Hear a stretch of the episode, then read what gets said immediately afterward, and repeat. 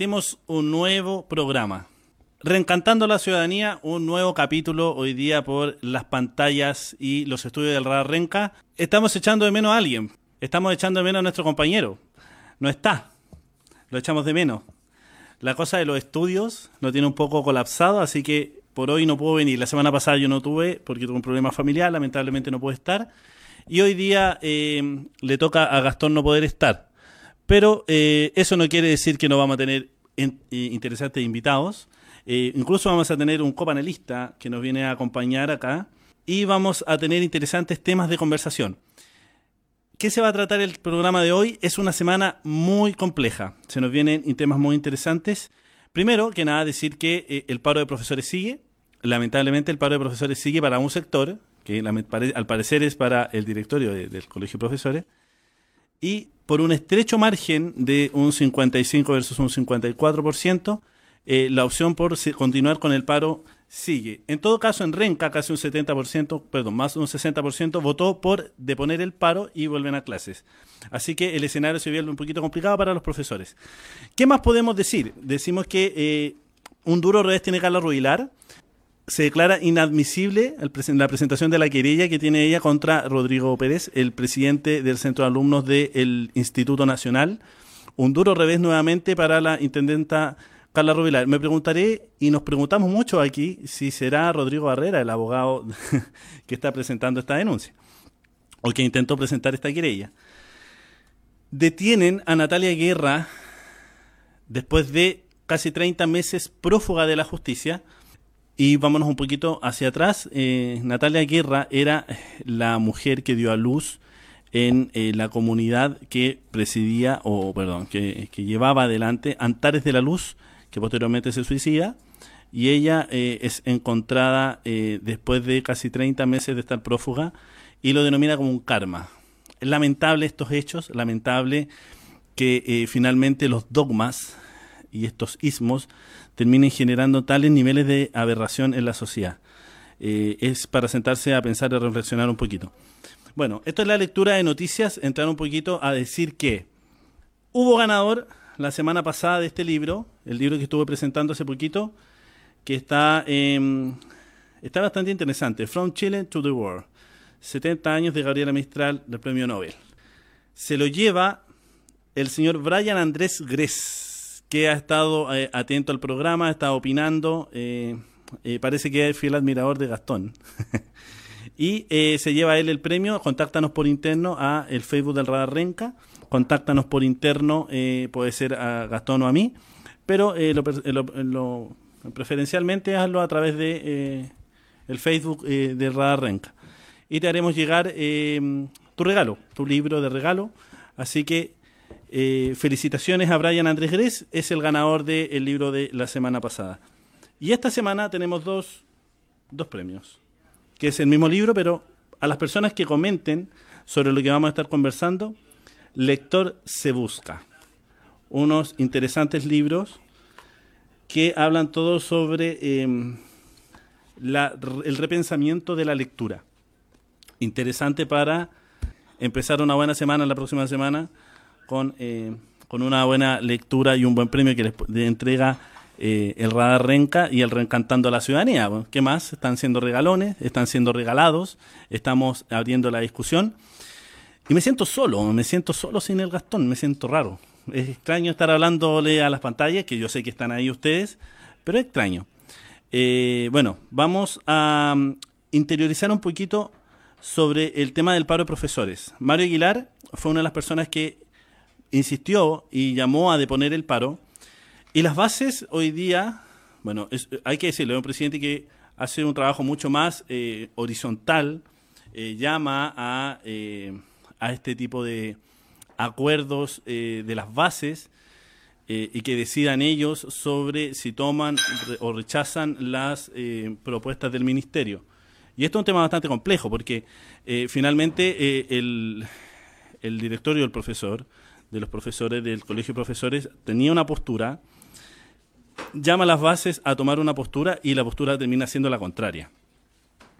Eh, se, vienen eh, movilizaciones, lo más probable, van a seguir estas movilizaciones, y se viene un duro revés, no para el colegio de profesores en sí, sino que se viene un duro revés para esta estructura de generar acuerdos eh, en base a, a, esta forma más vertical, ¿no? Y empiezan a generar ruidos y contrarrestaciones a esos mismos acuerdos que son lo que se denominan las bases. Las bases están tomando voces propias, las bases están tomando actitudes propias y están llevando adelante un camino bastante interesante. Así que se nos viene una semana bastante compleja, eh, con lo que es, es eh, que ya van para las seis semanas el, el paro de profesores que sigue eh, sin tener em, claridad o un horizonte prometedor en las próximas semanas. Nos vamos con un poco de música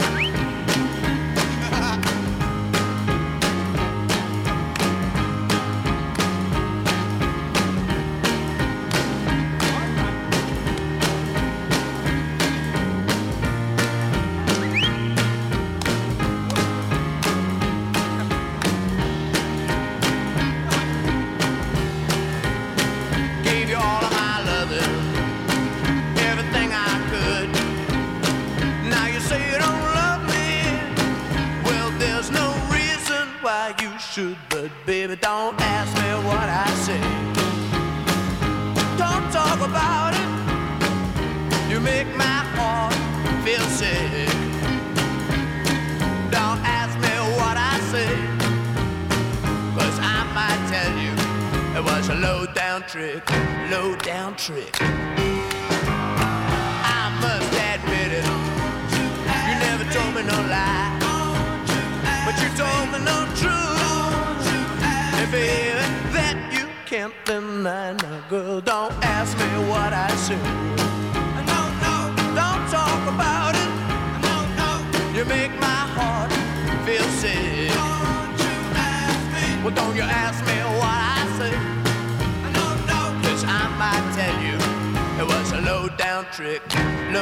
trick.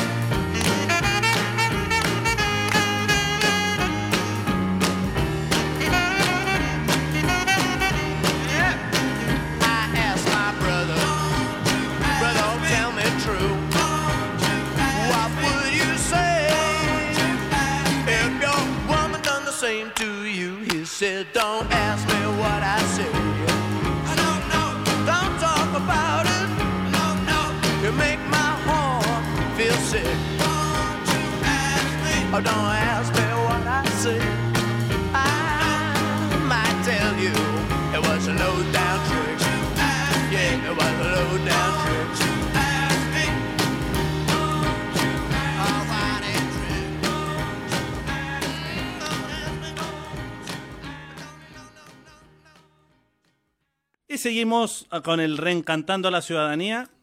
Oye, está buena la música, ¿eh? Suena rico. Me encanta el blues. Y bueno, seguimos con el reencantando a la ciudadanía. Recuerden a las personas que nos comenten y que hagan opiniones en el, eh, en el streaming, se pueden llevar estos libros de regalo. Eh, en la próxima semana vamos a decir quiénes son los ganadores para que se contacten con nosotros y se lleven sus preciados regalos. Sigo informando y sigo recordando que el libro From Chile to the World de eh, Gabriela Mistral se lo lleva Brian Andrés Gres. Brian, contáctate con nosotros y te vamos a hacer llegar el libro. Tenemos aquí dos invitados em, bastante eh, esperados por nosotros. Eh, hicimos los contactos para que pudieran estar. Gracias a ellos son de Renca.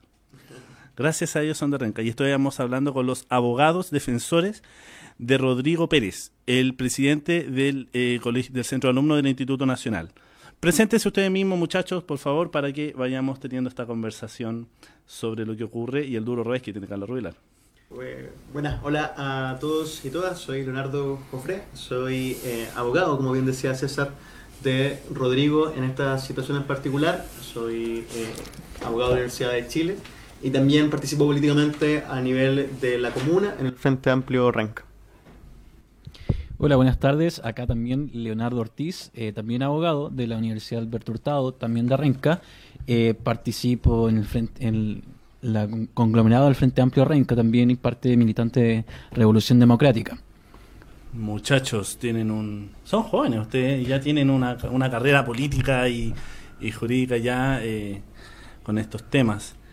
Eh, ¿Se equivoca Carla Rubilar? ¿Leo, Jofre? Jofre, esta cosa que nos llamamos los dos Leonardo.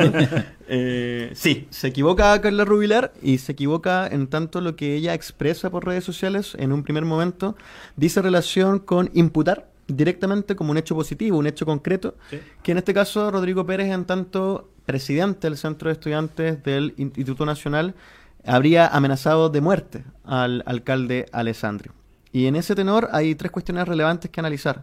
Por un lado, un problema político en cómo se desvía finalmente la conversación, el tenor de la discusión política hacia un ámbito de confrontación en el cual se ve intendenta versus Rodrigo eh, Alessandri versus presidente del Centro Estudiante Instituto Nacional.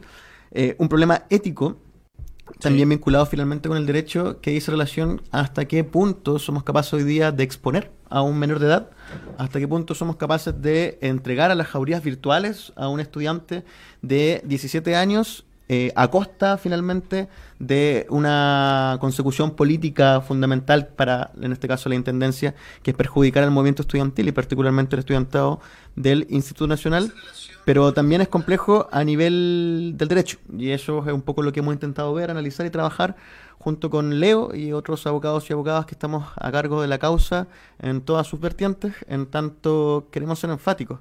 Lo que hoy día hace Carla Rubilar, lo que hoy día hace la Intendente de Santiago es mentir. Acá es irrelevante si lo que hizo eh, Rodrigo no, perdón, fue compartir una historia de Instagram donde estaba o no de acuerdo, eh, si era o no su posición. En el fondo, la intendenta menciona en términos expresos que Rodrigo había intentado eh, amenazar de muerte al alcalde, cuestión que no es efectiva, jamás fue un hecho planteado por parte de Rodrigo y es lo que estamos defendiendo ahora, en base también a todas las consecuencias jurídicas que ha traído para la vida de Rodrigo lo que está pasando actualmente. Y en la exposición mediática, me imagino. Exacto. Eh, Leo 2. Así nos dicen en el Frente Amplio. Leo, Leo 2. o también nos dicen Leo Claro, Leo Oscuro. Leo Claro, y bueno, ¿por qué oscuro? Me discriminan como que soy más negro. ¿Por, la tez? ¿O sí, que ver con quizás yo soy danseado por el alma. ¿O tendrá que ver con alguna conducta, ¿ah, Leo? Eh, lo que hace eh, Rodrigo Pérez da para, para eh, generar una, una querella por este tema. ¿Da para eso o simplemente es una tergiversación de los hechos? Lo, pregunto en el ámbito jurídico. Mira, lo que pasa es que en este caso respecto de la intendenta eh, hubo una sobrevictimización para con Rodrigo Pérez en este caso. Eh, principalmente deja al descubierto algo que se está últimamente regulando mucho y, es un tema de bastante relevancia en el derecho, que es el tema este de la regulación de, la, de las expresiones vertidas en redes sociales, tanto desde la perspectiva de la libertad de expresión como de la privacidad. Entonces, en este sentido, y aparte, eh, teniendo en consideración que se trata de un menor de edad, estas dos circunstancias son las principales que nosotros tenemos que tener como contexto al momento de, entender la complejidad de este caso. Eh, técnicamente no se, ella atribuye un delito, el delito de amenaza a, a Rodrigo Pérez, que la verdad es que lo principal para, para, determinar este tipo de cuestiones es la seriedad por, por lo cual se hace el delito. Esa, esa, es, la, la, principal razón por la cual se, se, se, determina la realización del delito de amenaza. Pero en este caso, como es, eh, es la, el, la publicación de una respuesta a una encuesta por parte de un tercero, Carlos Rubilar, eh, de, mala forma, hace parte y hace propia a esta respuesta y la atribuye a, Rodrigo Pérez, diciéndole básicamente, si tú lo compartes, tú también adhieres a ella. Es lo que dice hoy día en la mañana en los medios de eh, comunicación, lo dijo en una de las radios, eh, el mismo alcalde, Alessandri. Felipe Alessandri, de manera implícita, dice, bueno, si él lo comparte, porque él está de acuerdo. Y porque él también, de cierta manera, lo haría. Eh, ¿Hasta qué punto eso, eh, o sea, en realidad, seamos francos, eso no tiene mucha asertividad, digamos, ni tampoco muy coherente. Pero en el ámbito, yo lo quiero llevar al ámbito jurídico y quiero plantearlo desde ahí porque hasta qué punto ellos pueden tomarse de eso para presentar una querella por, por amenazas de muerte, eso es muy grave. O sea, eh, disculpen, pero han, han, habido pugilatos en una esquina de un chofer de una micro con un taxista donde se dice lo peor y, y estas causas, incluso llevándola a, a tribunal, no queda en nada. Entonces, compartir una historia y más encima hacerlo de una manera mediática, siendo la intendenta, me imagino que debe tener ahí asesoría jurídica de primer nivel, y como para poder llegar a, a, a entablar esta, esta opción, incluso teniendo un alcalde que aún así trata de aseverar las palabras de la, de la, de la intendenta. Por eso que desde el punto jurídico, ¿hasta qué punto esto puede tener algún tipo de aseveración? O netamente, y aquí lo quiero plantear como la conversación más política, o netamente la idea de instalar en la opinión pública un concepto. Claro, precisamente eso. Es que, de hecho, el otro día también tuve una entrevista con Iván Núñez y, y tergiversaba un poco la situación porque hablabas de la perspectiva de la libertad de expresión de la intendenta, pero nosotros también podemos extrapolar esa misma situación y podemos hablar de la libertad de expresión de Rodrigo Pérez. Eh, la situación, eh, la libertad de expresión en las redes sociales es algo súper complejo e incluso uno podría sostener, y, y, esto no se ha tratado todavía a nivel jurisprudencial por parte de nuestros tribunales de justicia, tampoco es algo que está regulado por el derecho, es algo que está que el derecho va súper atrasado respecto de este fenómeno, es el grado de seriedad respecto de los distintos tipos de redes sociales. Por ejemplo, en Twitter es común... Eh, obtener opiniones de académicos, de políticos, de personas relativamente importantes, de autoridades públicas. En cambio, en Instagram pareciera ser que el contexto es mucho más informal. El que el público predominante que ocupa esta, esta red social de Instagram es mayoritariamente, mayoritariamente joven. Inclusive, por ejemplo, eh, también en Facebook. Bueno, habría que hacer un, todo un estudio empírico respecto a esto, pero no me, me, me aventuro a decir que respecto de Facebook, generalmente y últimamente es la población adulta la que más lo ocupa. Sí. Entonces... Eh, Disculpa, lo, lo, la, la, cultura millennial ya como que Facebook es parte del pasado ya. Claro, sí. no, ¿Qué ocupáis Facebook? Ándate Instagram. de hecho. Claro, exactamente. Entonces, si uno, por ejemplo, toma esta perspectiva, uno podría eh, sostener eh, un grado de tolerancia mayor y menor de libertad de expresión dependiendo del grado de seriedad por la cual uno eh, utiliza ciertas redes sociales y no otra. Y y yo creo que a, a, todos nos pasa, por ejemplo, hay cierta información que uno puede compartirla en Instagram, una cierta, cierta información que uno la puede compartir en Twitter, cierta información que uno la comparte en LinkedIn, por ejemplo, o cierta información que uno la comparte en Facebook. Y así muchas otras redes sociales también. O la misma información que nosotros establecemos entre WhatsApp, que claramente el grado de privacidad es total. Entonces, eh, respecto de eso, yo creo que la libertad de expresión de Rodrigo Pérez es totalmente mayor respecto de la libertad de expresión que tiene ella como autoridad pública respecto de un menor de edad. Encuentro que el estándar, eh, el estándar respecto al cual se debe medir ese tipo de situaciones es bastante menor en relación al de Rodrigo. No, claro, por la seriedad mismo, Exactamente. los contextos. Exactamente. Eh, Leo 1. Leo Jofre. Eh, Rodrigo eh, va a seguir acciones judiciales. ¿Él va a presentar también acciones judiciales en contra de la intendenta? ¿O esto.? Eh, porque, porque al revés eh, inapelable. O sea, lo más probable es que pueda, pueda eh, volver a presentar la querella, la, la intendenta, pero ya tiene un revés que es importante. Y va a apelar, va a apelar. Claro, o sea, a eso me refiero. Puede ser que vaya a apelar, pero tiene un revés que es importante. Sí. Eh, Rodrigo Pérez está evaluando, ustedes están como abogados de él, están evaluando la opción de presentar eh, querellas. Más que querellas, lo que hemos hecho todas estas semanas insistentemente a nivel mediático y lo hemos comunicado así, es que las vías jurídicas tienen que evaluarse paso a paso, entenderse en sus pros, en su en contra y revisar también el contexto en el cual se someten, en definitiva, eh, cada una de las acciones y circunstancias a las cuales estamos enfrentados en el día a día. Una cuestión elemental para nosotros era esperar qué pasaba con la admisibilidad de la querella que fue presentada por la intendenta. Y el día de ayer eh, entendemos y lo defendemos así lo que señala a su nivel de sentencia el séptimo juzgado de garantía de Santiago es declarar inadmisible la querella por parte de los requisitos formales que sostiene la intendenta para poder iniciar esa acción penal pero también eh, tiene una segunda patita sumamente Sí, relevante, sí. que oficia a la defensora de la niñez y está diciéndole, ojo, que acá probablemente hay vulneraciones graves a los derechos de los niños, las niñas y adolescentes reconocidos tanto por la Constitución como por la Convención Americana, o sea, la Convención de los Derechos del Niño, la Niña y los Adolescentes. Ese era un punto tremendamente sensible para nosotros, que lo expresamos también en conferencia de prensa este día martes. Eh, y entendemos que ese fallo entonces viene a respaldar la posición jurídica que nosotros hemos elucubrado este último tiempo y por ende viene a reforzar lo que vamos a hacer de aquí en adelante. En lo concreto, eh, insistiendo que vamos a ir paso a paso, Sí. eh, vamos a presentar mañana un recurso de protección a las 12 de la tarde en la Corte de Apelaciones de Santiago, en el cual vamos a dar cuenta a tribunales eh, y los tribunales llamados pues, eh, finalmente por esta vía jurídica a restablecer el imperio del derecho, que en términos concretos significa hay vulneración a los derechos fundamentales, hay vulneración. Bueno, entonces usted Corte le corresponde, tiene el deber de restablecer esto y volvamos a un punto en el cual puedan subsanarse todas las vulneraciones que hoy día Carla Rubilar, mediante su declaración mediática, mediante su mentira y decirlo con esas palabras, ha provocado como perjuicio a nivel de nuestro representado, que es el presidente del Centro Estudiante del Instituto Nacional. Y ya una vez presentado ese recurso, pretendemos que eh, vuelva la discusión a lo importante. Es decir, esta semana hemos estado con declaraciones cruzadas, mediáticas, de querellas, de prensa, de denuncia.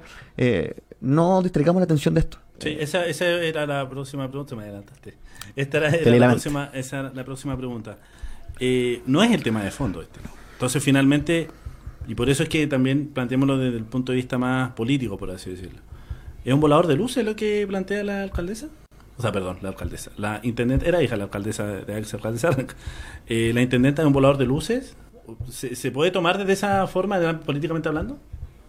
Bueno, eh, en términos políticos, nosotros creemos que más allá de un voladero de luz o darle un calificativo por ese sentido, eh, evidentemente en la práctica, en lo real, eh, desvirtúa la discusión de fondo. Y eso es lo que nos parece hoy día grave e importante. No vamos a asumir ni pretender una intencionalidad concreta por parte de la intendenta, pero sí en lo práctico está ocurriendo. Eh, Se ha perdido la discusión de fondo. Claro. Hoy día la discusión está centrada en torno a una intendenta que se querella contra un menor de edad, un menor de edad que está siendo acosado por la prensa para dar una respuesta a cada uno de los movimientos que hace la intendenta y cómo se falla judicialmente. Y estamos perdiendo el foco de lo relevante que es volver a centrar la discusión en la educación pública, en las justas demandas y planteamientos expresados por los estudiantes del Instituto Nacional y también todo lo correspondiente a otras temáticas, incluso a nivel nacional, que terminan quedando en un segundo plano, por ejemplo, el paro del colegio de profesores o cuestiones relevantes que se dan en el día a día por la figuración excesiva de este conflicto a nivel mediático. Entonces, más allá si la intendenta tiene o no la intención, sobre todo cuando, seamos honestos, o sea, hay un cuestionamiento al alcalde Alessandri también. La semana pasada el alcalde anunció que podría fácilmente cerrar el Instituto Nacional y tuvo una repercusión de oposición transversal con respecto a lo que él propuso o él amenazó más bien. Entonces, tanto eso como esto otro tiende nuevamente a que se pierda el foco. Nosotros queremos recuperarlo. Queremos que hoy día esto se resuelva en tribunales. Para ello estamos asesorando y vamos a trabajar junto a Rodrigo. Pero lo urgente y lo necesario es que hoy día tanto la intendenta como el alcalde den respuestas satisfactorias a las demandas justas de los estudiantes de este país y particularmente del Instituto Nacional. Con diálogo, pues, o sea, en- en- poniendo el foco en el diálogo. Quiero llevarlos hacia otro escenario, eh, para que hablemos estos últimos minutos.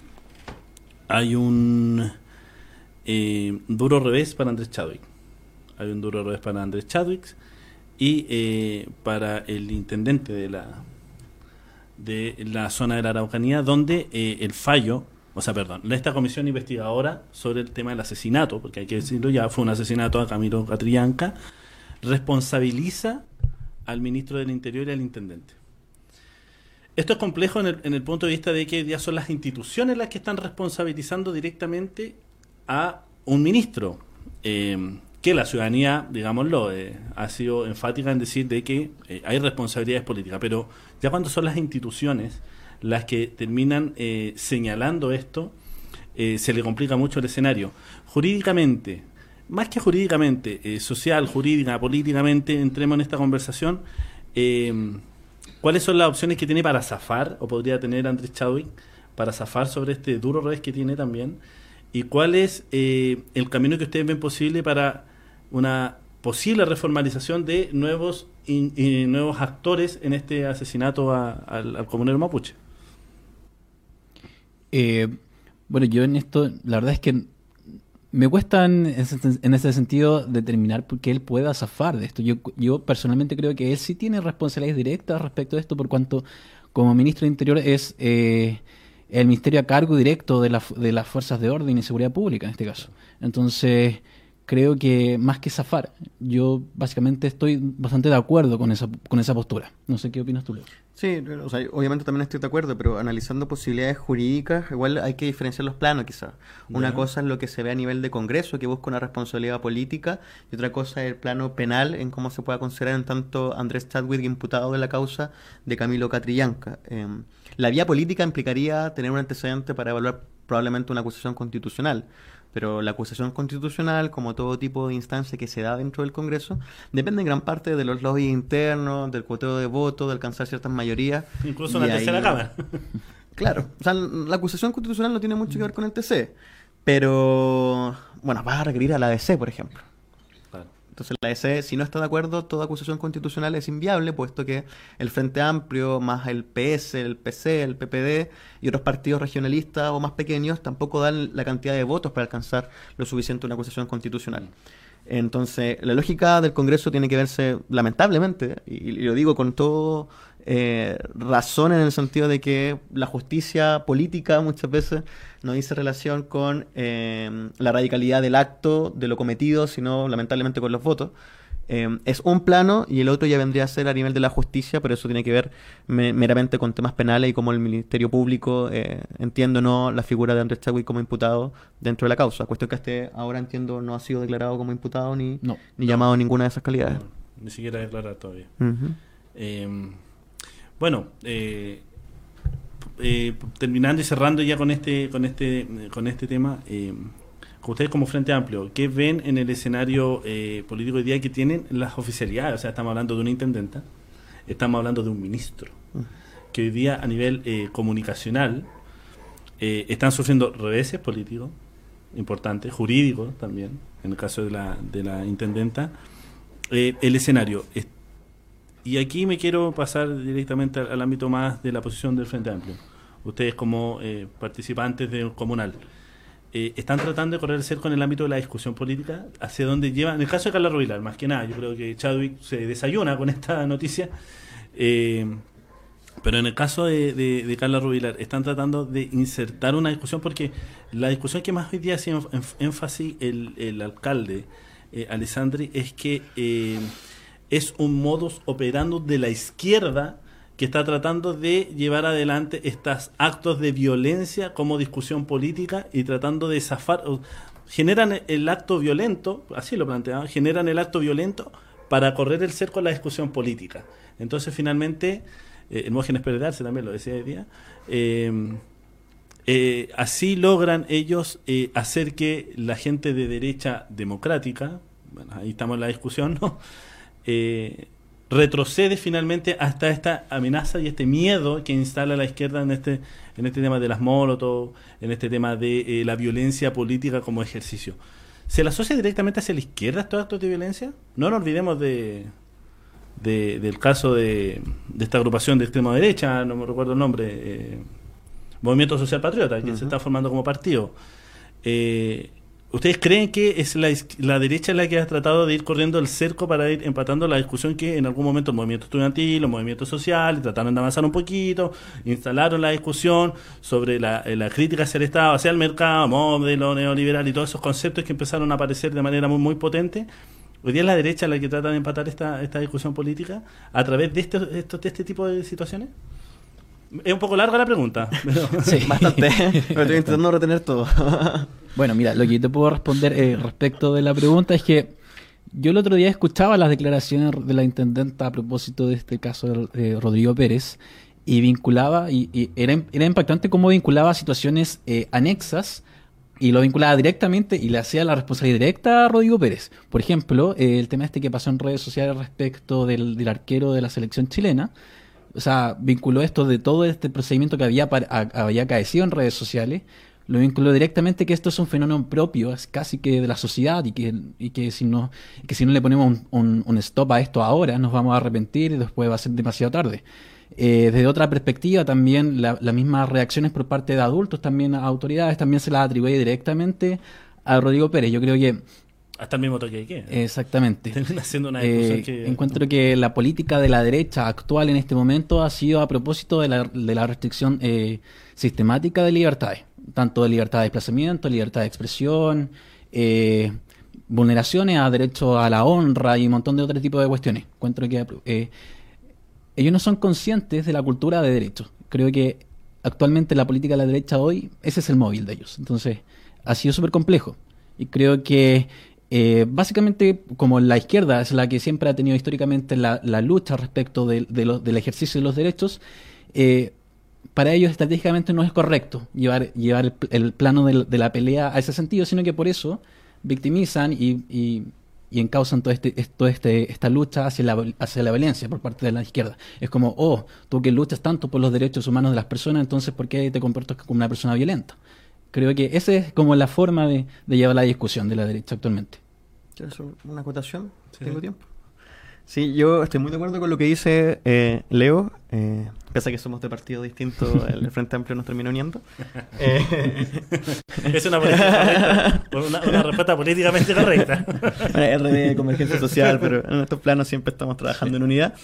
Eh, la derecha se acostumbra mucho a hablar y categorizarnos a la izquierda como violenta. Eh, es hora de disputar ese sentido común. Yo me pregunto, lo que hoy día está haciendo la derecha en la Araucanía, en el Gualmapu, ¿no es violencia? ¿Militarizar las comunidades mapuche no es violencia? ¿Haber matado a Camilo Catrillanca no es violento? ¿Reprimir los colegios? ¿Violentar a los estudiantes? ¿Llevar tantas cantidades de detenidos para quitarles sus derechos, para presionarlos y después llevarlo a un sistema judicial, habiéndole inventado un montón de cuestiones mediante las fuerzas militares y las fuerzas del orden de la seguridad?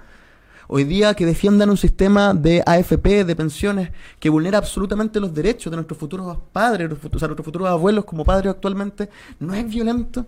La desigualdad que hoy día mantiene el sistema que ellos defienden, tutelan y protegen en cada una de las listas de la sociedad, no es tremendamente violento. Invirtamos el discurso, hablemos las cosas tal como son. Es su modelo y su forma la violenta y nuestra lucha social, nuestra lucha popular es simplemente una expresión de rechazo a ese modelo de desigualdad y ese modelo de violencia que ellos han mantenido, han legitimado y pretenden seguir manteniendo en este país. Bueno, fuerte y claro, ¿no? Bueno, nos vamos eh, con música. Muchas gracias, chiquillos, por estar eh, muchas gracias por eh, estar en el Reencantando la Ciudadanía. Es para nosotros un halago tener a, los abogados defensores Rodrigo Pérez, el, institutano acusado o querellado por Carla Rubilar. Y yo cito con mi pregunta. Yo creo que es Rodrigo Barrera. ¿O cree? Bueno, puede ser. es posible que que otra vez pierdan un juicio. Es de familia. La de hecho, ya es posible acceder a la querella. No, no, no, no recuerdo el nombre, pero, pero, está. Sí, es posible que la familia pierda tantos se parece. que me pregunto, ¿cómo la familia pierde tantos juicios? Uh, Impresionante. Parece que tienen magíster en eso. Nos vamos con música y seguimos con eh, nuestros próximos invitados.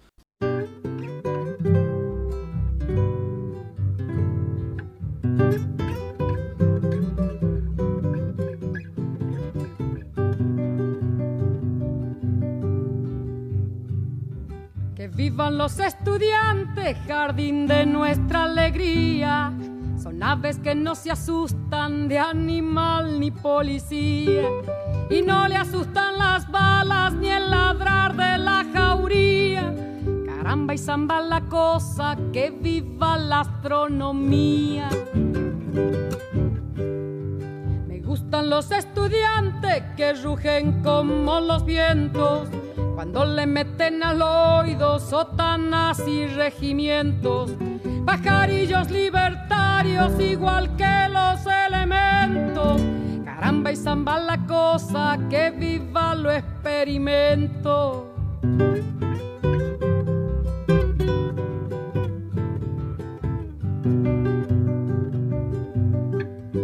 Me gustan los estudiantes porque levantan el pecho cuando le dicen harina, sabiéndose que es afrecho, y no hacen el sordo mudo cuando se presente el hecho.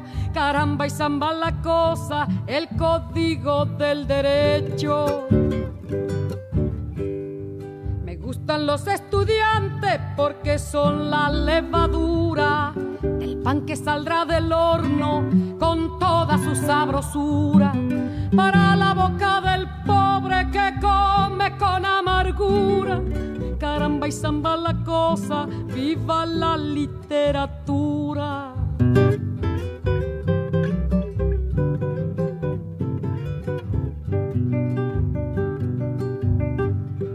Me gustan los estudiantes que marchan sobre la ruina, con las banderas en alto, va toda la estudiantina.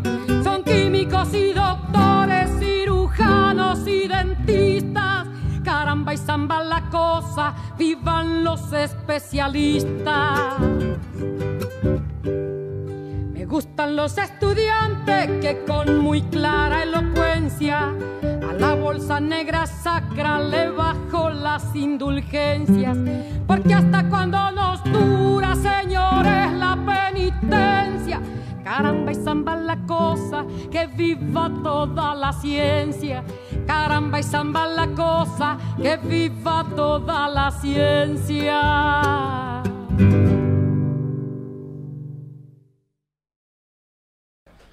Y estamos de vuelta en el Reencantando a la Ciudadanía. Esperemos un segundito porque estamos ahí, vamos a, a sacar unas fotitos. Eh, y estamos con nuestra Es. Segunda y última invitada del programa.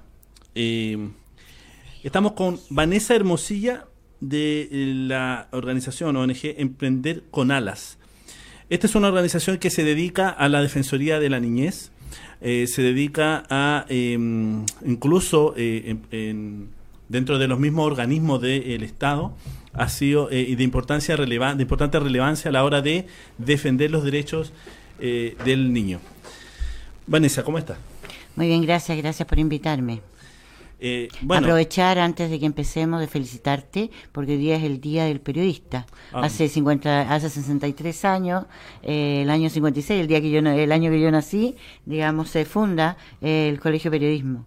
bueno eh, somos, yo soy periodista de oficio, en realidad no soy, no soy. Pero igual, Pero sabe, eh, es súper interesante lo que usted plantea porque podríamos decir que desde hace, podríamos decir que desde hace eh, unos, bueno, años hartos, pero antiguamente eh, el, el- ejercer como periodista era un oficio muy sacrificado. En las grandes tertulias que se generaban en los distintos centros de encuentro, se, eh, se escribía ahí con hartas con harto, con harto dificultad, con harta precariedad, el comunicar a través del periodismo. Entonces, no nos olvidemos de que parte el, el- periodismo como un oficio noble, muy difícil. Bueno, hoy día estas cosas de los medios de comunicación han ido transformando un poco esto, pero eh, muchas gracias por el saludo eh, y desde aquí también de esta, de esta trinchera de eh, como comunicacional y comunal y comunitaria damos eh, un saludo a todos los periodistas que se sacan, digámoslo, se sacan la cresta por llevar adelante el comunicar con libertad de expresión, con eh, libertad general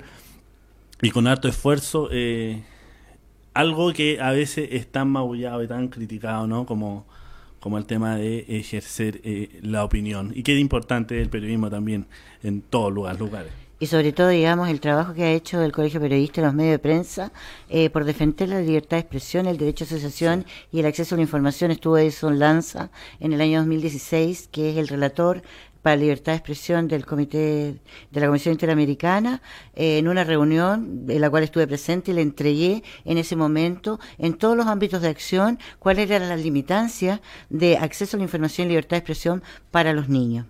Perfecto, muy bien. Y nos vamos al tema, al tema que hoy día tenemos de discusión. El año 2016, en el centro Galvarino, Estación Central, muere eh, Lisette Villa. El 11 de abril. El 11 de Lisette Villa eh, de una manera trágica. Y esto genera un informe. Esto genera un informe que eh, el fiscal Emil Fork eh, realiza con datos apabullantes, ¿no? Hay que decirlo. Pero esto no termina ahí. Esto no termina ahí. Se genera un nuevo informe.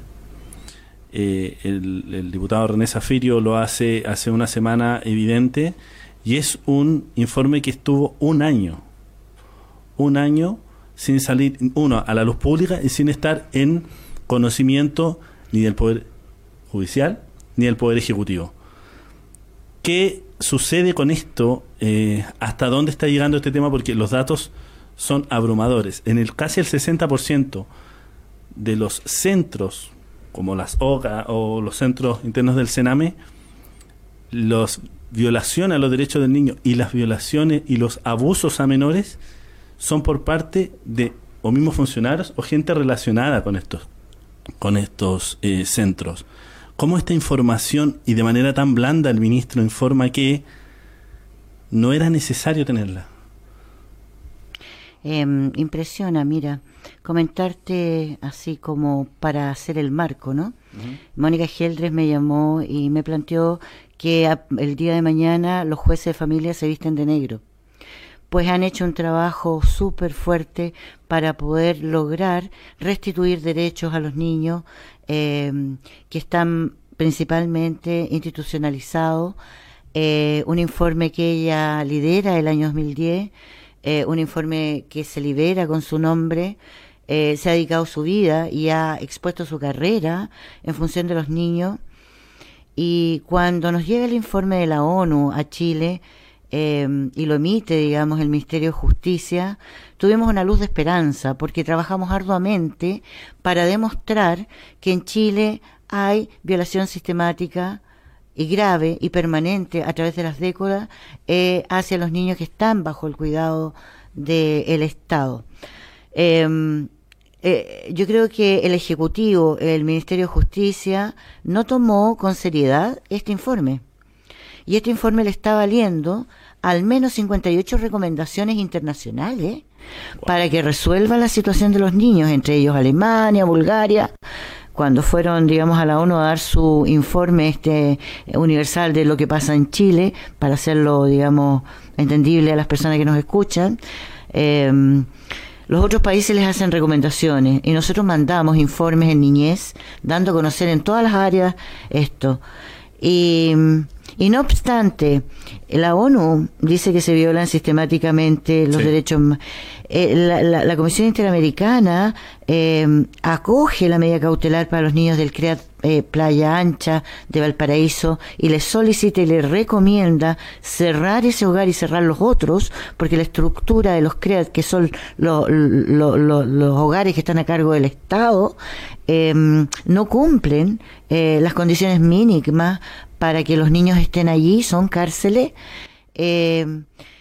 Pasan ocho meses eh, y el Estado no reacciona. Y tenemos un problema en estos momentos. La señora, la señora directora del Sename, que tiene, supongo yo, al recibir su cargo la mayor de la de las intenciones, eh, lo que hace es volver a repetir el traslado de niños, el cierre de programa, el ajuste de programa, eh, de la misma manera que ha eh, producido eh, daño a los chicos y los chicos se pierden de un hogar a otro sus registros y sus fichas sin tener acceso a las garantías. Este informe de la PDI habla de 2.072 niños afectados. Y en la comisión... disculpe, además de los 1.313 que fueron del año del informe del año 2016.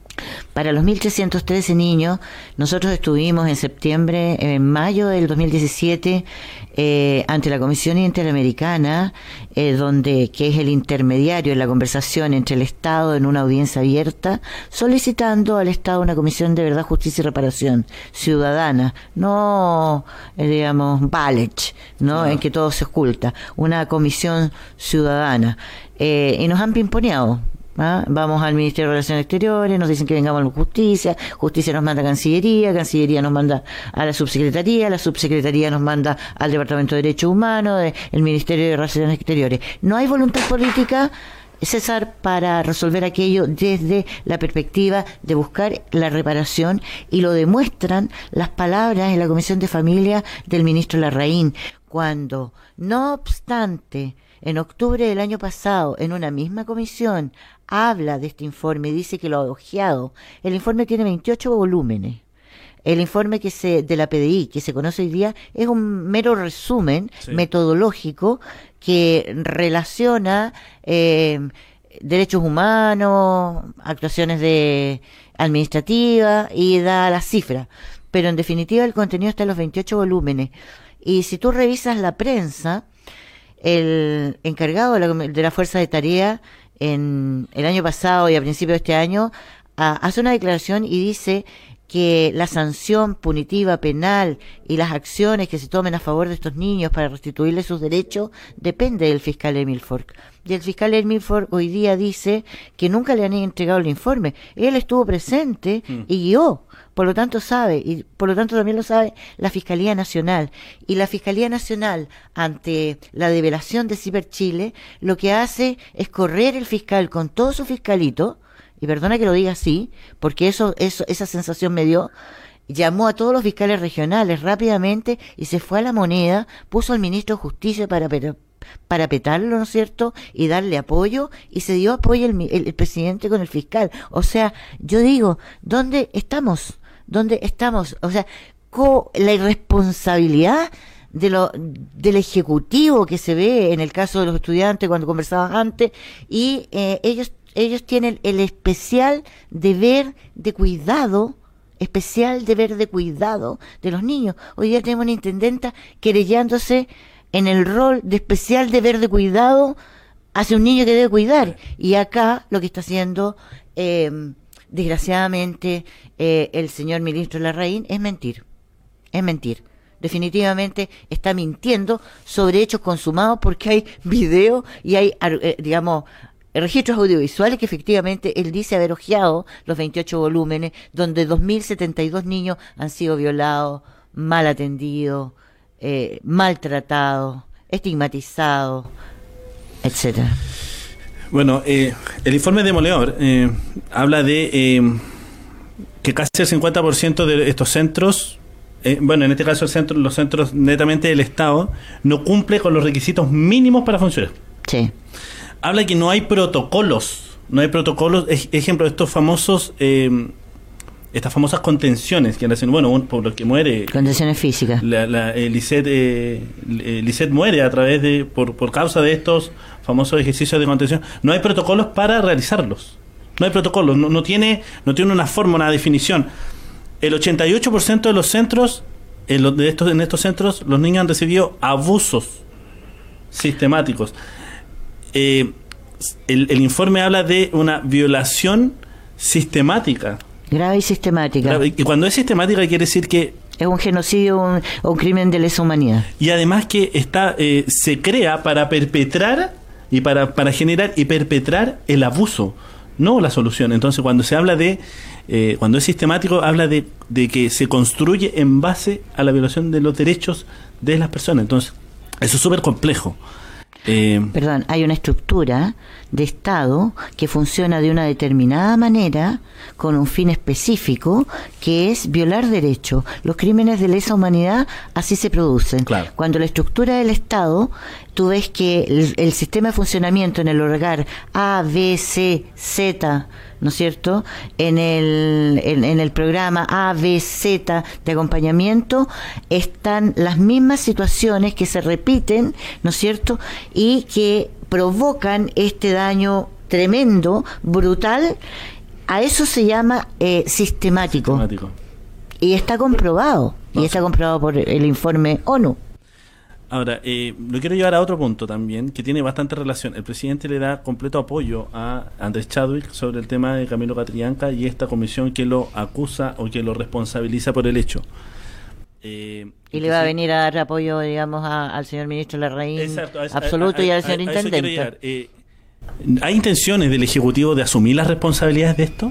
O sea, independientemente, usted ha estado en diferentes reuniones, comisiones, que han logrado eh, acercarse, tener la, eh, eh, esta posibilidad de eh, generar diálogo, sea en algún momento, por último la interna, a lo mejor eh, eh, de manera, no sé, de manera mediática no lo harán, pero por último la interna de asumir cierto grado de responsabilidad sobre estos temas.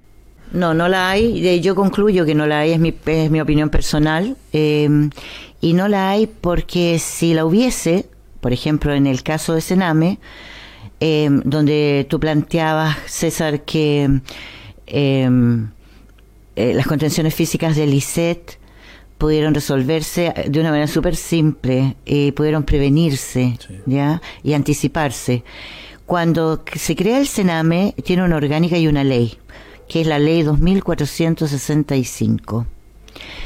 En el artículo 15, 16 y 17 se le da las atribuciones de funcionamiento y se dice que Sename tiene la capacidad de supervisar técnica y financieramente a los hogares, que son el 87% Sí. de los niños están en hogares colaboradores del Estado.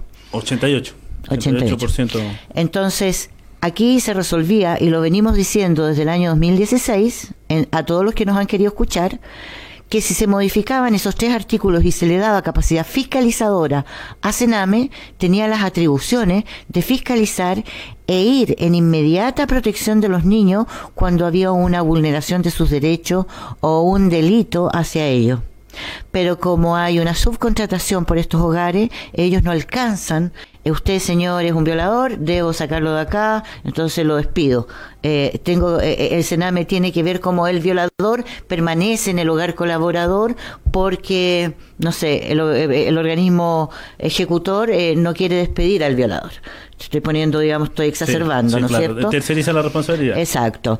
Eh, lo mismo está pasando en educación. La superintendencia no tiene eh, potestad fiscalizadora en, la, en el fondo de cómo se están llevando el reglamento escolar, sino que en la forma, que se cumplan los días, etcétera. Entonces, ¿a qué voy con esto? Eh, cuando nosotros presentamos la denuncia, eh, un recurso de protección a favor de los niños Aliwen de Coanil, que eran niños discapacitados, que estaban siendo torturados, y levantamos la información y la entregamos a la prensa, hicimos el recurso de protección, en ese momento, eh, que llegó hasta la Corte, la Corte definió y le pidió a Sename que hiciera un protocolo de contención física para los niños, lo aplicara y lo fiscalizara. Y en ese tiempo Solange Huerta lo que tuvo que responder que estaban 100% conscientes de que estas violaciones se producían, pero era imposible, digamos, realizar lo que mandataba eh, la sentencia de la Corte Suprema porque eh, Sename no tiene capacidad fiscalizadora. Así de simple. Así de simple. Entonces, la violación eh, que genera conmoción, trauma, ha sido una noticia aquí en 2000 años, do- 2015, 2016, 2017. Nosotros los defensores de los derechos de los niños hemos puesto toda nuestra intención, nuestro empeño en develar aquello y lo logramos, ¿no es cierto? Pero estamos desgastados y no vemos solución a aquello.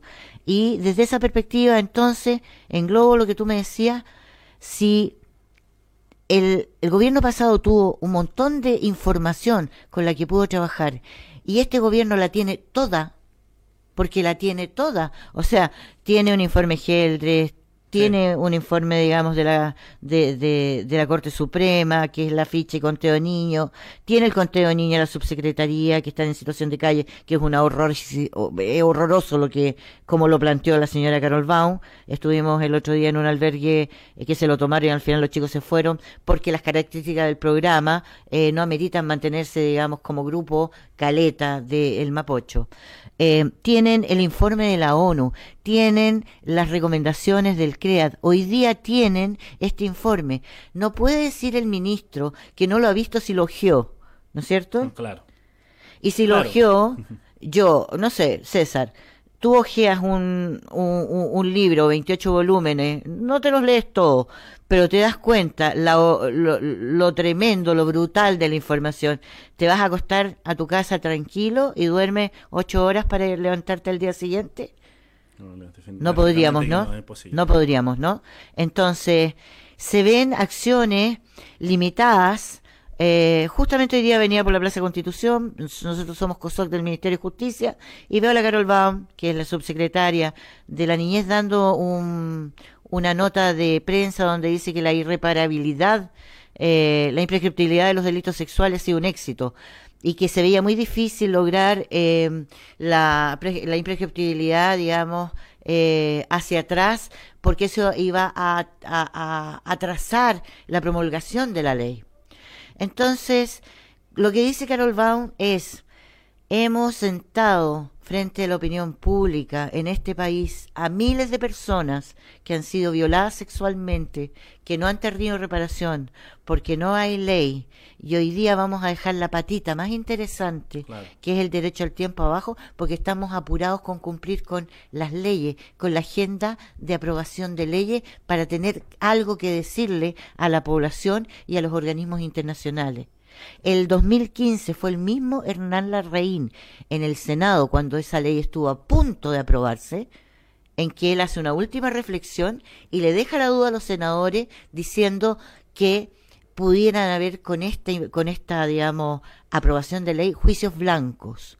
Yo sé que el ministro Larraín era asiduo visitante de Villa Baviera y de Paul Entonces yo me pregunto, eh, ¿qué se pretende, digamos, resguardar? No es normal que cuando se, eh, eh, se avisa que viene una ley de imprescriptibilidad, es como inusitado que al día siguiente, sin que los periodistas hayan ido, Harold Brito, que es el presidente de la Corte Suprema, llame a un punto de prensa para incidir en la población diciendo que la imprescriptibilidad de los delitos sexuales es algo improbable que se produzca porque los únicos delitos que, que son imprescriptibles son los crímenes de lesa humanidad. ¿Y qué más crimen de lesa humanidad, y lo ha dicho así la relatora de la niñez, que la violación sexual a un niño o a una persona? ¿Qué más brutal eh, en términos de crimen que ese?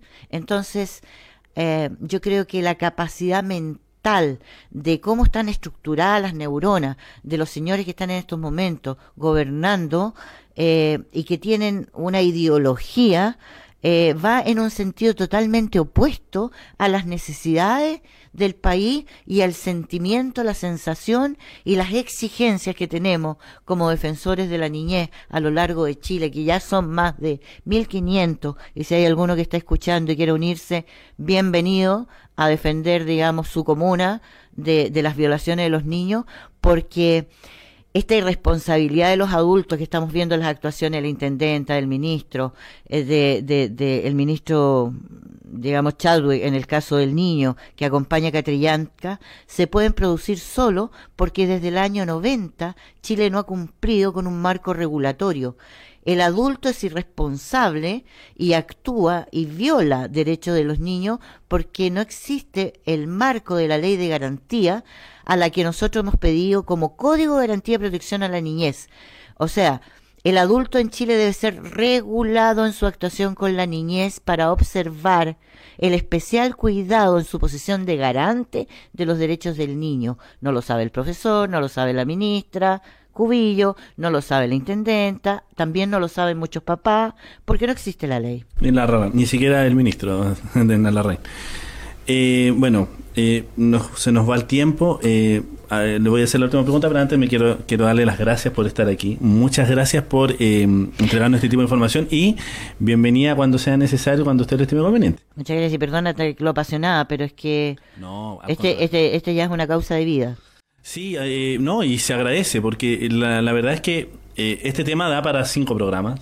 Da, así que lo más probable es que sigamos teniendo este tipo de discusión en este en este espacio, así que de verdad, invitada a las próximas veces que tengamos que hablar y cuando se crea la necesidad, no, necesariamente tiene que estar en la palestra. Eh, la última pregunta. Hace un año eh, este informe estaba durmiendo.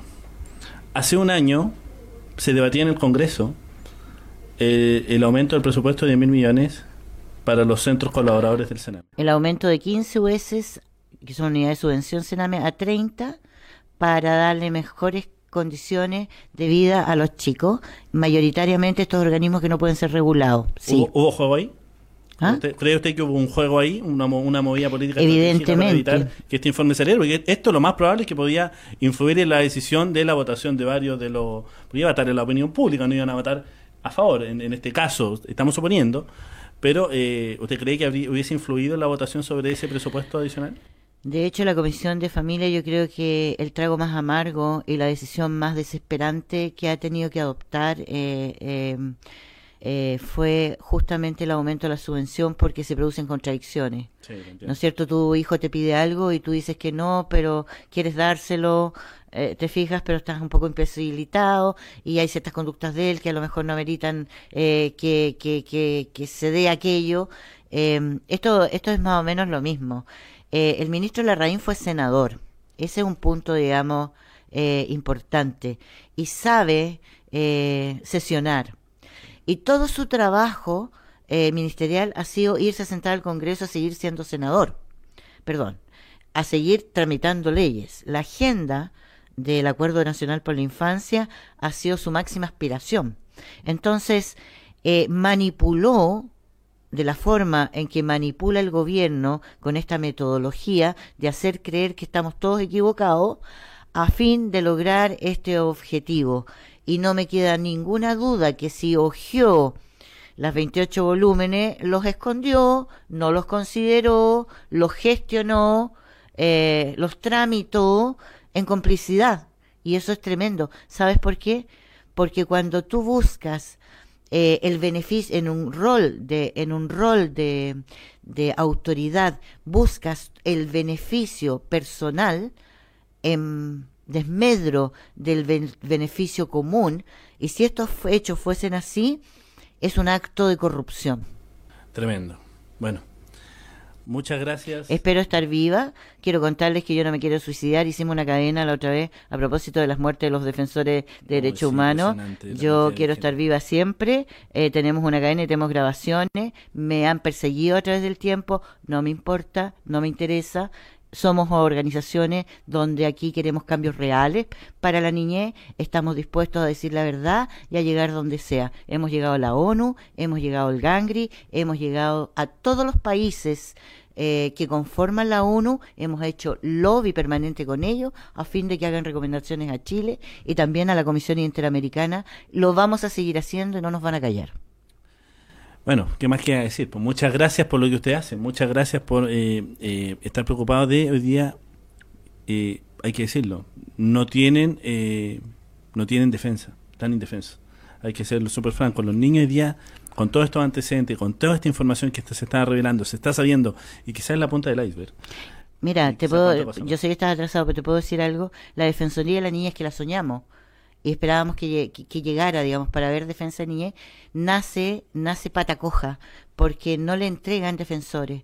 Y lo que hace este gobierno es entregar al Ministerio de Justicia un programa que se llama Mi Abogado, eh, que se aloja en las corporaciones judiciales y que no sabe dónde están los niños que deben ser defendidos. Y te lo digo con propiedad, porque yo le asigno causas cuando encuentro niños que no tienen curador ad litem, teniendo el presupuesto. ¿Por qué no se lo entregaron a la Defensoría? ¿Por qué no generaron la autonomía, digamos, un organismo? Y de esa perspectiva, si tú me permites, yo quiero hacer un llamado a la comunidad en general, aquel que sienta que le interesan los niños, que quiere participar con los niños, que entre a la página www emprenderconalas.cl hay un cuestionario y se inscriba para que hagamos una red de protección paralela al Estado. No veo otra solución.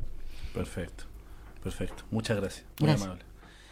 En un café se vieron por casualidad, cansados